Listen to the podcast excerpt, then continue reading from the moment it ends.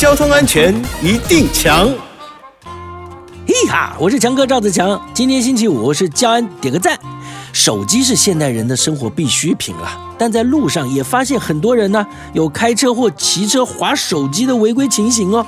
有一名男子骑车停下来等红灯的时候呢，拿出手机使用，结果呢被警察开单了。男子就认为呢，哎，我自己当下没有讲电话，觉得不服气，而提起行政诉讼。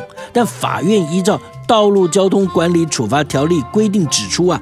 汽车、机车驾驶人行驶道路的时候，只要驾驶人手持使用手机或其他类似的装置进行拨接、通话、数据通讯，像是操作 Line 呀等等的手机 APP，就属于违规了。因此判决男子败诉。交通警察单位表示，车辆在停等红灯或塞车啊，都还是属于行驶于道路的状态。在这些时候使用手机啊，驾驶人很容易分心啊。导致无法注意四周的状况，进而就危害到行车的安全。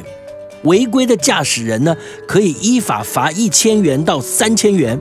呼吁大家在行车的时候不要当低头族划手机，罚钱事小，一旦发生交通事故，可是得不偿失哦。以上广告由交通部与公路总局提供。